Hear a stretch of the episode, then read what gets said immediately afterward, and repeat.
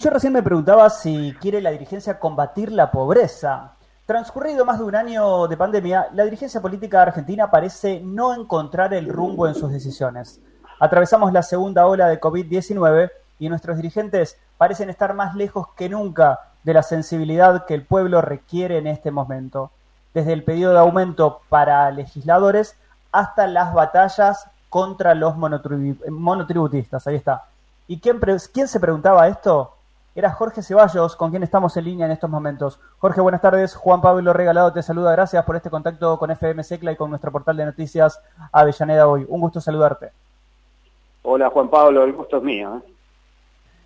Pregunta, eh, leía esta nota en la política online, tu nota de opinión, que después nosotros replicamos en nuestro, en nuestro portal, y haces referencia a muchísimos puntos vinculados a lo que le sucede a, lo que le pasa a los políticos argentinos de un lado o del otro. ¿Cuál es tu mirada en estos momentos? Y creo que, es así, que hay un despegue muy grande, ¿no? Uno no puede creer que en estas circunstancias pase que una legisladora esté pidiendo aumento para las dietas, ¿no? En realidad, este, en el marco de lo que ganan los jubilados, de lo que ganan los mismos trabajadores, que están la mayoría por debajo de la línea de pobreza, la gente que ha perdido el trabajo, la cantidad de, bueno, de, sectores, pymes, etcétera, que cierran, etcétera, me parece que la dirigencia política eh, no puede no puede mirarse el ombligo y decir, bueno, este, nosotros necesitamos recomponer nuestros saberes, ¿no? Tiene que tener ejemplaridad, ¿no? No, no le puede pedir sacrificio al otro, porque además es la que lo pidió es Fernanda Vallejo, que es oficialista, y acá se han dado para los jubilados aumento en el último, eh, digamos, el último aumento que se dio es por debajo de la pauta inflacionaria, ¿no? Entonces, eh, las paritarias que se han negociado, todas por debajo de, la inflación, ¿no? Entonces, eh, no podés pedirle a los demás sacrificios y este, la dirigencia política no, no hacerlo. Bueno, con los monotributistas lo corrigieron, porque le mandaron un día, se enteraron de buenas a primeras que tenían una deuda y, este, y tenían que hacer frente. Los monotributistas de las categorías más bajas, que son los que han quedado sin rumbo. Yo tengo amigos que ya no pueden pagar el aporte de jubilatorio con el monotributo, ¿no? Este, ¿no? Se quedan sin obra social, sin aporte jubilatorio, y le van en, le encajaban una deuda. Bueno, tuvieron un reflejo quizás por el tema electoral y lo corrigieron. Y algo parecido eh, con, con, las escuelas, ¿no? Eh, es medio curioso que se decida ahora volver a clase cuando las temperaturas bajan, cuando empieza el invierno y cuando hay el mismo nivel de contagio cuando se hizo tanta bandera para llevar a, las restricciones y sacar, eh, digamos, ir a las clases virtuales y sacar la presencialidad. Entonces, me parece a mí que se debate este, y se toman medidas muy en tono de las elecciones, de los intereses propios de la dirigencia política y no, como en el caso de la pandemia, eh, teniendo en cuenta el tema esencialmente el tema sanitario, que es lo que hay que debatir. ¿no? Después, bueno, yo le escuché a Cristina decir que, no pongamos la pandemia, pero lo que lo ha puesto en la pandemia en debate ha sido el oficialismo y también la oposición, que en algún tiempo hizo una campaña antivacuna al inicio de, este, de este proceso. ¿no? Vos hacías referencia a que el presidente de la Nación el presidente Alberto Fernández actuó bien, por lo menos al principio, buscando ganar tiempo. Pero en estos momentos, que falta muy poquito tiempo para, presentar listas, ¿están haciendo bien las cosas en la provincia de Buenos Aires? Teniendo en cuenta, mira, justo miércoles 16, que hoy comenzaron las clases y hablábamos de esta cosa de ir corrigiendo eh, en el día a día, ¿no? Clases, no clases, y ahora en pleno invierno, hoy con 4 o 5 grados, primer día de, clases en las escuelas primarias y secundarias? Bueno, evidentemente en el tema de la educación no lo han hecho bien, no lo hicieron bien el año pasado. Yo dije que al principio, primero hicieron lo que tenían que hacerse, juntarse la oposición, en la foto de Kisilov, Larreta y Fernández, yo eh, con un grupo de amigos, eh, digamos, que, están, que, no, que tienen otras actividades, que no están vinculadas a la política, me dice, sabiendo que yo tengo militancia, me dijeron, Jorge, es la primera vez que siento que los políticos nos cuidan. En aquel momento cuando veían de que eh, se estaban ocupando oficialismo y oposición eh, trabajando en conjunto. Ahora, lo que vino después, este, bueno, fue un disparate. un disparate el tema de, por ejemplo, mantener cerradas las instituciones educativas todo el año pasado, cuando había mucho menos contagios que ahora este, y cuando las temperaturas propiciaban la posibilidad de dar clases este, eh, con aulas ventiladas e inclusive en espacios públicos, que los hay. Hay clubes, hay parques, hay un montón de cosas con las que uno tiene que aprovechar la presencialidad.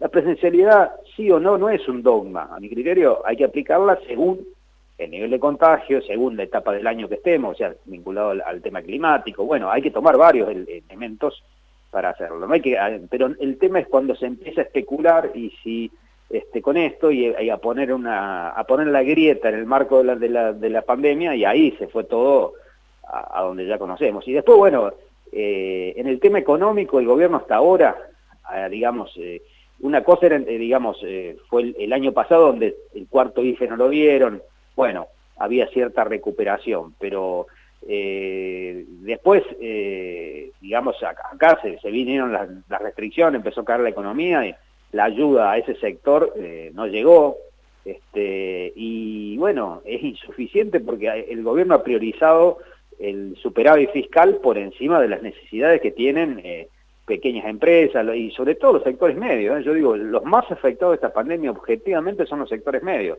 Y la nueva pobreza no es que los, antiguos pobres tenían, tuvieron más hijos. La nueva pobreza son los sectores medios que han caído en la pobreza. Y yo lo, nosotros lo percibimos a veces en el barrio mismo, eh, profesionales que van a pedir un, eh, jóvenes que van a pedir un, eh, profesionales jóvenes que van a pedir un plan potenciar este, porque necesitan eso y son ingenieros agrónomos, este, contadores, eh, administradores de, empresas, bueno, cosas insólitas que vos decís, están necesitando esto, ahí te das cuenta quiénes son los nuevos pobres de, la Argentina. Bueno, eso alguien es responsable. O sea, hay un problema sanitario general, pero también hay hierros en la administración a mi criterio. Estamos conversando con Jorge Ceballos, secretario nacional de Libres del Sur, y hay que animarse a algún desafío más fuerte y meterse, eh, por lo menos este año, a armar, a, empezar a recorrer nuevamente los barrios y empezar a ver con quién empezamos a, tejer o con quién se empiezan a tejer alianzas? En tu caso, están empezando a charlar con Florencio Randazzo. Sí, sí, venimos charlando hace tiempo, ya hace varios meses que charlamos con Florencio, él no había tomado la decisión, ahora ya la tomó, va a ser candidato, en aquel tiempo no lo sabíamos. Nosotros, en realidad, estamos, tenemos una presencia permanente en el barrio este, y vemos que, bueno, que se hace necesario, no solo, en, insisto, no solo en los sectores más humildes, sino eh, también una gran cantidad de sectores medios, pymes, etcétera, están pidiendo otro camino, no ser obligado a optar este, por el mal menor, sino buscar otro camino para que se intenten nuevas medidas, no para que haya este, se repartan con otros con otros grupos de dirigentes los cargos, sino para que haya otras medidas, que haya un, espacio, por eso no, estamos de acuerdo con que nos digan la, la avenida del medio, no, no, no estamos en el, no queremos estar en el medio de esas dos opciones, queremos estar, eh, digamos, con una, eh, con una alternativa que sea superadora, y para eso hay que intentar otras cosas, ¿no? Sobre todo el, criterio que hemos charlado, que tenemos acuerdo con Randazzo, es que hay que recuperar el trabajo, no se sale de la pobreza sin trabajo, y no se genera trabajo si no crece la economía. Entonces tenemos que tomar algunas medidas que nos permitan este, hacer crecer la economía porque hace ya mucho tiempo y abarca varias administraciones, no es una sola, que eh, la economía no crece, ese es el problema. Nos hemos retrasado respecto a países limítrofes nuestros, hemos perdido terreno en, la competencia internacional, hemos en, en, la modernización de la economía y hemos perdido eh, terreno sobre todo en la, la base de la pobreza, ¿no? Otros países que históricamente han sido pobres han logrado resolver esto y nosotros, Argentina, que ha tenido un capital en el siglo pasado social eh, muy grande, se lo, se lo ha ido consumiendo, nos hemos eh, consumido, por eso no ha habido, ese capital nos ha permitido llegar por lo menos hasta ahora acá, pero ya tenemos el 50% de la población en esta situación. ¿Hay que alentar los créditos blandos, por ejemplo, a las pequeñas y medianas empresas? Sin duda, los bancos tienen que prestar al que necesita. El problema que tenemos con el sector bancario, que la verdad que no es un problema de acá de Argentina, es un problema hasta en Estados Unidos, ¿no? Este, el, banco le presta al que tiene plata y tiene garantía de, de, poder devolverlo, o sea, le pide todos los requisitos, entonces, bueno, justamente es el que no necesita. Nosotros tenemos que, y, busca eh, este, orientar el crédito a a, bienes y otras cosas que están, eh, digamos que, que no son necesarios los que, eh, no son necesariamente los que generan la producción. Nosotros tenemos que orientar que el, capital bancario, el capital financiero, también tenga algún riesgo, digamos, financiando también a las empresas pequeñas y medianas, tiene que haber préstamos, como decís vos, blandos, y bueno, también el Estado tiene que hacer soporte, ¿no? Entonces creo que el sector financiero tiene que ayudar, como contribuye todo, como contribuye el jubilado, que hace décadas que le vienen sacando eh, sus ingresos, como contribuyen los trabajadores que han perdido también en esa carrera por la depreciación del salario, este, y bueno, ese sector que se la ha llevado en pala, como dijo Cristina en algún momento, y no dejó de llevársela en pala, este, eh, bueno, también tiene que hacer una colaboración este, para que para que se, por ejemplo, se financie también el tema de la construcción de viviendas. Necesitamos más viviendas y que sean, este, digamos, que, eh, que, nuestros jóvenes no tengan que seguir viviendo con sus, con sus padres, ¿no? Tenemos con el tema de la pobreza una situación de que no hay movilidad social. Ya los hijos no superan a sus padres, sino que en realidad eh, empiezan a vivir del capital que pudo construir o adquirir eh, sus padres en ese momento, ¿no?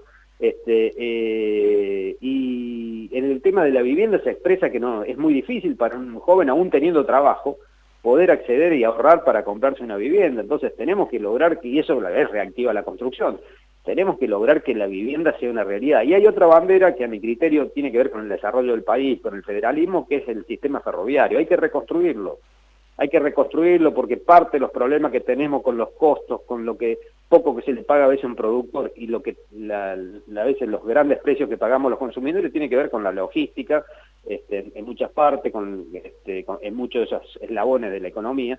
Y necesitamos que lo que pasa en todo el mundo, no estoy planteando algo que no se hizo en ningún país, es lo que hacen los países desarrollados, tener el sistema de transporte de carga este, multimodal en el cual el, el transporte ferroviario es uno de los más importantes, ¿no? China en el tema de la inversión que está haciendo ahora eh, en la llamada antigua ruta de la seda, que son, abarca más de 67 países en distintos continentes, eh, el, casi el 85% de las inversiones son en el, sistema ferroviario.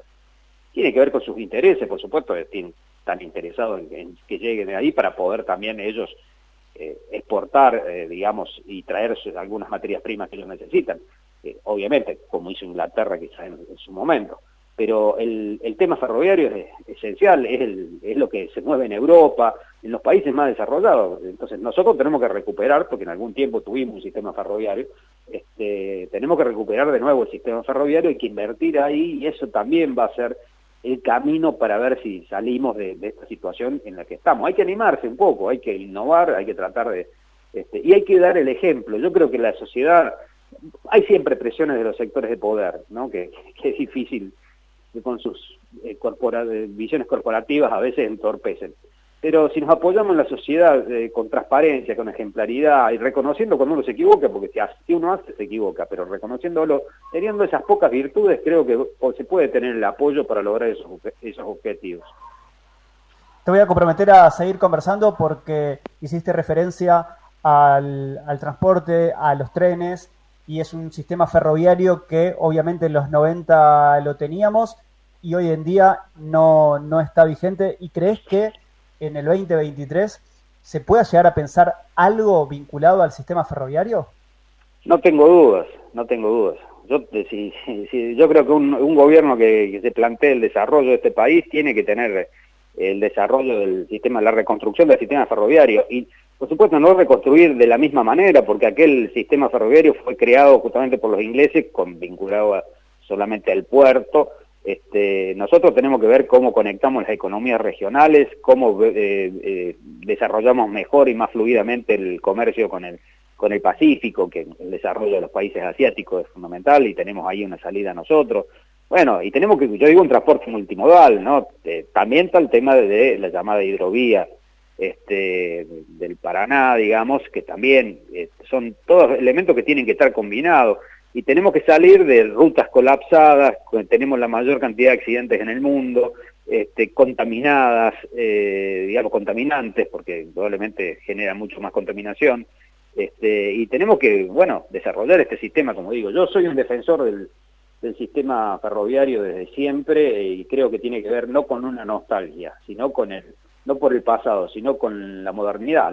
todos los países desarrollados tienen un sistema ferroviario eficiente y creo que nosotros lo podemos tener eh, con participación estatal, con sectores privados también que lo manejen, no hago un, problema ideológico. Creo que lo que necesitamos es que el ferrocarril funcione. Jorge Ceballos, secretario nacional de Libres del Sur, gracias por este contacto con nosotros y el compromiso obviamente de continuar conversando, dialogando y anunciando distintas cosas que, se puedan llevar adelante, obviamente de acá al 2023 seguramente. Un abrazo grande y nos reencontramos en, unos días nada más. Juan Pablo, el agradecido soy yo, ¿eh? Charlar, un gusto hablar con vos y un gusto hablar con tu audiencia, a disposición siempre, ¿eh? que tengan buenas tardes. Buenas tardes. 18.47, estamos en vivo en el aire del 106.1 y en todas las aplicaciones vía digital.